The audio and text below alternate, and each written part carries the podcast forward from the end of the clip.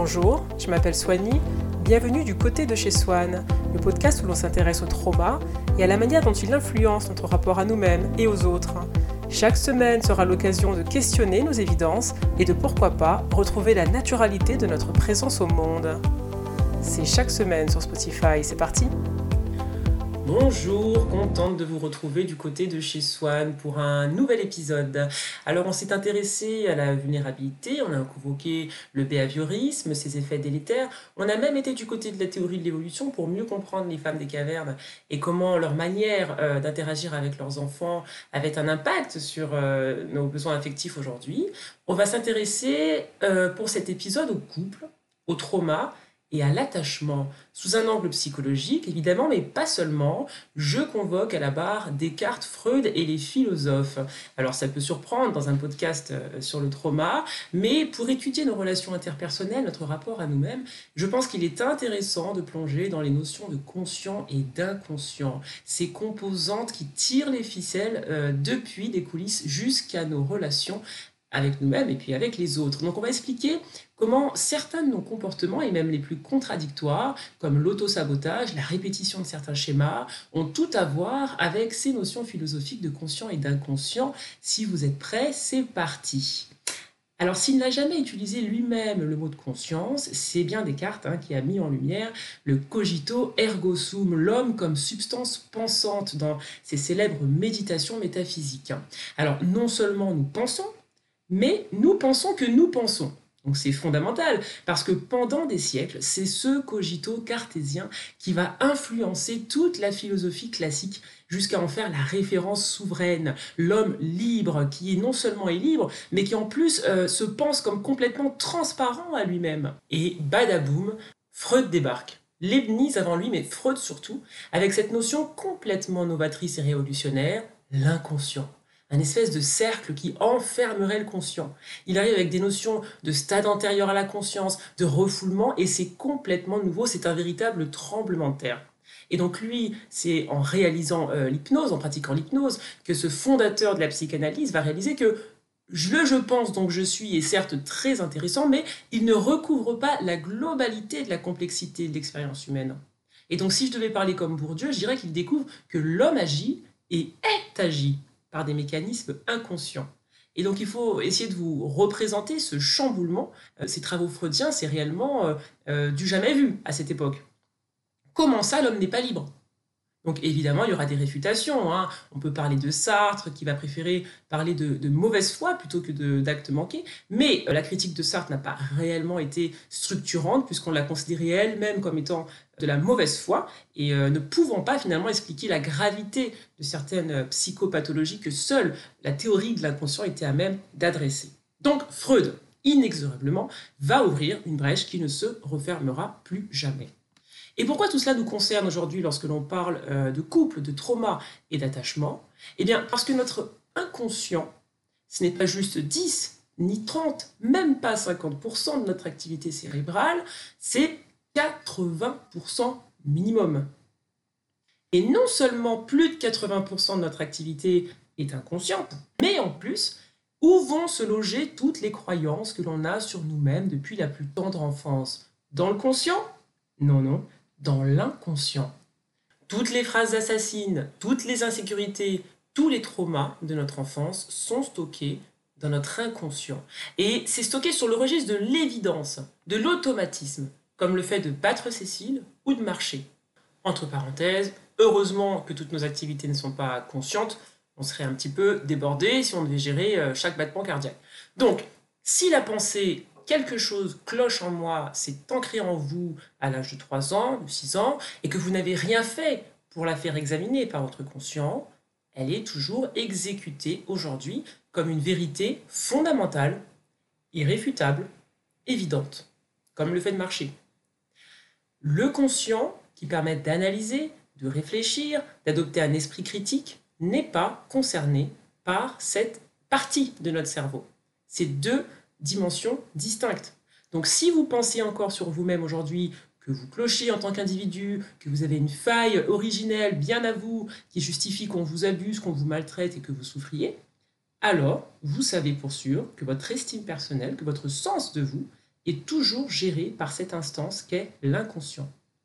Et je vais aller jusqu'à dire que tout individu qui pense être intrinsèquement inférieur aux autres, dysfonctionnel à sa racine, indigne d'être aimé, reste bloqué dans son inconscient à cause des premières expériences de sa vie. L'inconscient automatise.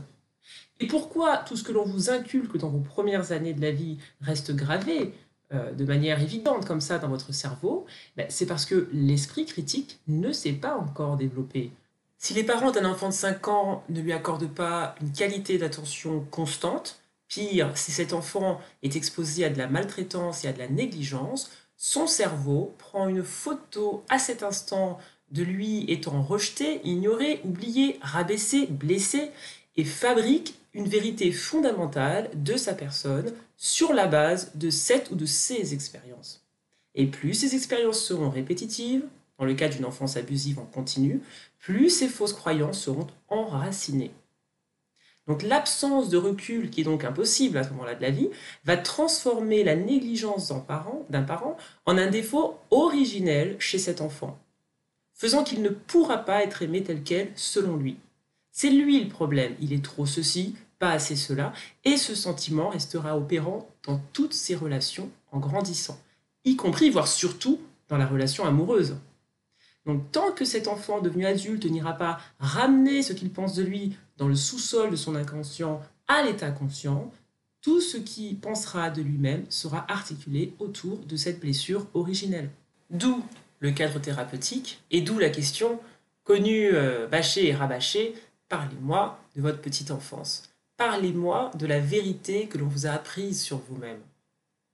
Cadre thérapeutique, mais introspection également lorsque la thérapie n'est pas possible, livre tout le contenu possible, imaginable, pour désautomatiser ces évidences. Donc si vous êtes convaincu depuis toujours que vous êtes défaillant dans ce que vous êtes, que vous existez mal, alerte, nous sommes en plein dans votre inconscient. Inconscient qui n'a pas la fonction critique, qui n'a pas le recul réflexif, qui n'a pas l'analyse et qui enregistre tout ce qui se passe dans les premières années, toutes les sensations, toutes les perceptions en l'état, sans raffinement, sans manufacturer quoi que ce soit. Donc si c'est évident pour vous et que vous ne pouvez en aucun cas remettre en cause à vos yeux que vous ne valez rien, que vous êtes inférieur, cela doit vous faire réaliser qu'il manque l'activité consciente, analytique, réflexive du cerveau dans la construction de votre identité. Mais si je te dis je suis une merde, tu ne pourras pas me convaincre du contraire, est-ce que ces mots vous paraissent familiers? Est-ce que vous les avez déjà pensés sur vous-même? Une merde irrémédiable, hein, toujours, par défaut. Et c'est pour cela que mes parents ne m'ont pas aimé ou m'ont négligé. Et c'est pour cela que mes partenaires m'ont abusé, abandonné, ghosté. Et c'est pour cela que je mérite d'être maltraité et que je garde le silence lorsque cela m'arrive, parce que ça rappelle à mon enfant intérieur quelque chose de familier, l'abus, et qu'est-ce que j'ai fait enfant pour survivre lorsque j'étais abusé? Je me suis tu, à raison, pour survivre. Et c'est pour cela que je suis encore en vie. Sauf que ces mécanismes de survie ne se désactivent pas, ils n'ont pas de date d'expiration, ils restent opérants 30 ans, 40 ans, 50 ans après. Et dans une situation d'abus, que fait-on? On se tait encore. Même si, désormais, l'adulte a les leviers d'action qui lui permettraient de mettre fin à l'abus qu'il subit. Il peut partir, il peut riposter verbalement, il peut fixer des limites, ce qu'un enfant de 3 ans ne peut pas faire avec la personne qui l'élève. Donc la pensée, je ne mérite pas le respect, je ne mérite pas le bonheur, je ne mérite pas la loyauté, la stabilité, je mérite que l'on me malmène. Eh bien, voilà, voilà pardon, à quoi ressemble une identité traumatisée et figée dans son inconscient. Alors que se passe-t-il lorsque l'on ramène notre identité à la conscience, à l'analyse, à la critique? Eh bien, on réalise que chaque enfant sur cette terre a besoin et mérite d'avoir une attention constante pour se construire. A besoin d'avoir un parent ou une figure parentale stable, rassurante, réconfortante, qui valide. Et c'est cette attitude qui lui apporte donc une sécurité de base, euh, qui va assurer plus tard sa santé mentale, en tout cas l'optimiser. Donc ce n'est pas superfétatoire, ce n'est pas cosmétique, c'est fondamental. Nos parents ou les personnes qui nous élèvent, à un moment où l'on est dépourvu d'esprit critique, dépourvu de force et dépourvu de la capacité à s'enfuir lorsque l'on est abusé, jouent un rôle déterminant dans le rapport qu'on va développer avec nous-mêmes et avec les autres. Donc si vous avez été traumatisé enfant, il est fort probable que vous choisissiez inconsciemment inconsciemment des relations familières avec cet abus, pour rejouer en quelque sorte euh, votre enfance en espérant une autre fin. Donc j'explique dans mon livre sur le trauma qui s'appelle Métamorphose que le cerveau recherche avant toute chose la familiarité pour survivre. Pas la nouveauté, il déteste ça. Pas l'incertitude, encore moins le risque, qui est une abomination pour lui. Pourquoi? Parce que face à une bête sauvage, par exemple, l'incertitude, bah, c'était la mort. Donc on a hérité du cerveau de ceux qui savaient faire tout de suite des choix rapides et binaires, bien mal, vrai, faux, euh, courir ou rester. Donc la complexité et le changement lui font dépenser beaucoup trop d'énergie et il préférera toujours la routine de l'habitude, moins énergivore que les grandes remises en cause de patterns de chemin de pensée, même si l'habitude veut dire être frappé et abusé. Sécurité donc, répétition, prévisibilité, c'est pour cela que les enfants battus sont si souvent en couple à l'âge adulte avec des personnes violentes ou que les témoins de violences conjugales finissent par choisir inconsciemment le même environnement toxique à l'âge adulte. Donc si votre mère, par exemple, était froide, cruelle et ignorait vos besoins affectifs, en vous rabaissant, par exemple, vous êtes déjà peut-être retrouvé en couple avec une dynamique similaire, dans une dynamique similaire, avec du rejet, de la froideur, euh, une espèce d'indifférence à vos besoins, tout en vous disant, bah, après tout, c'est normal. Est-ce que ce n'est pas toujours ce qui a été le cas chez moi? Il y a fort à parier que votre inconscient, toujours lui, encore lui, vous ait ramené là où les premières photos ont été prises et que vous vous sentiez dans ces moments-là exactement comme vous vous sentiez jadis, c'est-à-dire diminué, écrasé, impuissant. Mais si l'on en revient au concept de conscient qui vous aide à penser contre vous-même et donc à désactiver certains biais cognitifs, qui peut vous aider à assimiler que tout individu mérite le respect, la loyauté et l'amour, si vous travaillez par exemple avec un thérapeute pour démonter les évidences empoisonnées qui sont dans votre cerveau, eh bien là, à ce moment-là, la tendance peut s'inverser. C'est un peu la bonne nouvelle, hein. la plasticité cérébrale permet d'apprendre et de désapprendre à n'importe quel moment de la vie, même si les pensées sont enracinées depuis 30, 40, 50 ans. Alors, pas en une journée, c'est sûr, ni même en un mois, ça peut prendre des années, ça peut prendre toute une vie. Mais le cerveau a la capacité de désapprendre n'importe quelle vérité acquise sur soi. Donc je ne suis pas digne d'être aimé, peut se désactiver. On peut lui retirer le saut de l'évidence, pierre par pierre, brique par brique. Et pourquoi c'est nécessaire? Parce que si l'on vous a appris à supporter l'abus, à ne pas fixer de limites, eh bien vous êtes sans doute aujourd'hui en couple avec des personnes qui dupliquent cette expérience et qui vous retraumatisent. Donc certes, le cerveau est un des outils les plus puissants de l'univers, oui, il fait voler des centaines de milliers d'avions simultanément, décoller des fusées et capable de résoudre des équations mathématiques improbables. Mais en parallèle, on est toujours sur le même cerveau, conditionné pour choisir vite et avec toujours le souci de la familiarité pour éviter justement les risques. On en est toujours là, à ce stade de notre évolution. Il reste perfectible. Donc si, comme le dit une étude américaine, 50% de la population a un attachement sécure, c'est-à-dire se sent à l'aise dans l'intimité, parce que ces personnes ont eu des parents qui ont répondu à leurs besoins affectifs. Et donc 50% de l'autre côté de la population est dans un lien insécure, dans l'attachement. Eh bien, toutes ces personnes recherchent finalement inconsciemment à dupliquer leur modèle de référence, acquis dès le bas âge. Si vous êtes une personne dont l'enfance a été marquante et traumatisante, pourquoi ne pas aujourd'hui opérer un arrêt sur image descendre dans l'inconscient pour essayer de relever, écrire tout ce que vous pensez de mal, de condamnant sur vous-même? Pourquoi ne pas essayer de ramener aujourd'hui à l'état conscient tout ce qui trotte dans votre euh, sous-sol intérieur et de le mettre en référence, en relation avec vos expériences amoureuses? Est-ce qu'elles ont confirmé vos croyances? Certes, pour le cerveau, c'est mission accomplie, hein, si c'est le cas. Mais qu'en est-il de la réhabilitation, de la métamorphose?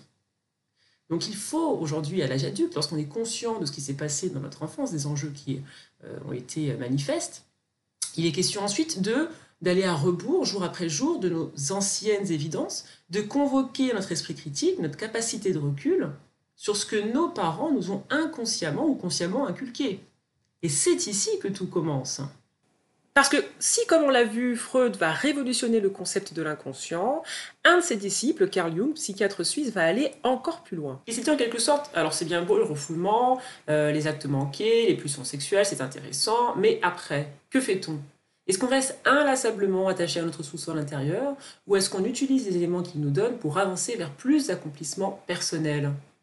Donc une fois qu'on a découvert ce que l'on sait sur notre histoire grâce à l'inconscient, pour lui, tout reste à construire.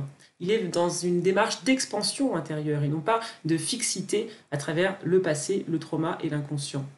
Par exemple, lorsque l'on rêve et que l'inconscient fait monter à nous des formes de symboles, l'intérêt pour lui n'est pas forcément d'aller comprendre, comme on le voit dans la psychanalyse, euh, l'introduction de la psychanalyse de Freud, ce que cela signifie en termes sexuels, est-ce qu'on veut tuer la mère, le père, etc. Pour lui, ce sont des indices qui peuvent nous aider pour la suite dans notre développement personnel. Et c'est ce qui fait de Carl Jung le pionnier du grand mouvement développement personnel qu'on connaît aujourd'hui, puisque plutôt que de rester inlassablement enfermé dans notre inconscient, il a préféré utiliser ces éléments pour pousser l'expérience existentielle encore plus loin, vers plus de dépassement de soi. Donc oui, pour beaucoup, euh, les parents ont été synonymes de frustration, de déstabilisation, de fragmentation intérieure. Oui, le savoir aide à mieux se comprendre et à mettre des mots sur ce qui nous courrouce, mais ensuite, qu'allons-nous faire de cette connaissance? Allons-nous choisir des partenaires indisponibles émotionnellement pour confirmer nos schémas de pensée? Ou allons-nous réaliser que cela nous dessert et opérer un virage idéologique avec l'aide évidemment euh, d'un professionnel, euh, donc un psy. Si vous avez un type d'attachement anxieux et que vous avez peur qu'on vous abandonne, est-ce que vous allez continuer à laisser leur place à des personnes qui vous disent dès le départ qu'elles vous abandonneront, c'est-à-dire qui vous expliquent qu'elles ne recherchent rien de sérieux, qu'elles sortent d'une relation difficile et qu'elles ne veulent donc pas s'engager? Allez-vous continuer à croire que vous pourrez peut-être leur faire changer d'avis? Autrement dit, vous survendre et faire des efforts pour être aimé, comme vous l'avez sûrement fait avec vos parents lorsque vous étiez enfant. Est-ce que vous allez rejouer inlassablement ce triste scénario en vous sous-évaluant, en fréquentant le premier partenaire qui passe parce qu'il y a une forme dans votre tête de pénurie d'amour qui ne touche que vous et pas les autres? Ou allez-vous réaliser que l'inconscient, s'il tire certes les ficelles, perd de son influence une fois que l'on braque sur lui la lumière du conscient? Même chose si vous êtes plutôt évitant. Et si vous, hésitez euh, énormément avant de vous laisser approcher, de peur que l'on soit trop près de vos émotions et que l'on puisse vous refaire vivre la blessure de la déception et de l'abandon. Est-ce que vous allez continuer à prêcher l'indépendance absolue? Pourtant, contre-intuitive pour notre espèce qui a besoin de euh, faire corps avec un groupe social, euh, qui a besoin de soutien, ça a toujours été ainsi. Vous pouvez aussi être dans la configuration qui est la mienne, c'est-à-dire un attachement ambivalent, qui est aussi tantôt entre anxiété et évitement. Et dans ce cas, allons-nous continuer à jouer la sécurité, la familiarité, ou finir par sortir de cette boucle infernale? Que faire à la place de ces mécanismes de contournement, me direz-vous? Eh bien, je pense que l'une des solutions, c'est d'apprendre à s'occuper de nos propres besoins nous-mêmes. Et même si je sais que c'est extrêmement décevant, que le petit enfant nous rêve d'un héros qui viendra et qui saura instinctivement quoi nous dire et comment interagir avec nous et anticiper tous nos besoins, et qui est une mère bis, la réalité, c'est que aujourd'hui, en tant qu'adulte, c'est à nous et à nous seuls que revient en priorité la responsabilité de répondre à nos besoins qui sont tous légitimes. La relation amoureuse n'est pas une relation parentale remasterisée. Elle ne peut pas le devenir à moins de vouloir soumettre à notre tour une autre personne à un cycle abusif et toxique. Donc la relation amoureuse est un soutien, c'est une douceur, mais les besoins immenses qui sont restés inassouvis en nous ne peuvent trouver de résonance absolue dans un individu autre que nous-mêmes, à moins de vouloir se transformer en tyran. Donc, lorsque vous avez essayé de contrôler l'autre, de régenter la relation pour en faire inconsciemment une relation parentale bis, ma question est est-ce que cela a fonctionné? Je pense que la réponse est non. Je pense que à la place, il y a eu des conflits, des prises de tête à n'en plus finir, de la rancune, parce que ce n'est pas la place du partenaire de prendre le relais de ce que les parents n'ont pas su instituer. C'est bel et bien à nous, malheureusement ou heureusement en fonction de la perspective, que revient le devoir de se reparenter, de répondre à nos besoins légitimes une douceur après l'autre, un jour après l'autre. Alors à quoi ça ressemble? Ça ressemble à une personne qui apprend à fixer des limites avec les autres, lorsqu'elle a été heurtée, qu'il ne, met, ne met pas un bandage dessus, qu'il ne prétend pas que c'est pas grave, que ce n'est rien. Ça ressemble à une personne qui dit non, qui va également valider ses propres émotions, et donc qui va devenir émotionnellement disponible vis-à-vis d'elle-même, en augmentant mathématiquement la probabilité de rencontrer une personne qui sera elle aussi disponible émotionnellement, et donc la rencontre des deux pourra donner une relation stable on peut prendre soin de nous-mêmes. Il n'y a pas de pénurie d'amour sur Terre et il n'y a pas non plus d'effort à faire pour devenir une personne digne d'être aimée. Il suffit pour cela d'exister, de retrouver cette évidence, l'évidence de notre place dans ce monde. Et c'est cet état de tranquillité face à l'existence que l'on cherche à atteindre dans le développement personnel. Et comme Carl Jung, nous pouvons penser qu'après un trauma, l'histoire ne s'arrête pas là.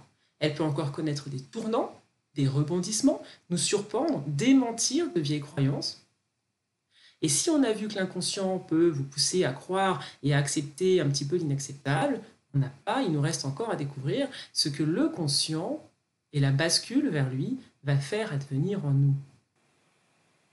Voilà, c'est la fin de ce deuxième épisode consacré à l'attachement au trauma et au couple. J'espère qu'il vous aura permis de mieux décoder certains mécanismes inconscients. Si le sujet de Carl Jung vous semble intéressant, je vous recommande notamment la lecture de Frédéric Lenoir, Jung, Un voyage vers soi, aux éditions Albin Michel. Pour ma part, je vous donne rendez-vous mercredi prochain pour parler cette fois de la difficulté de prendre de la place au sein de ce monde après un trauma. Invisibilité et syndrome de l'imposteur, c'est mercredi prochain du côté de chez Swan. Et d'ici là, bonne semaine.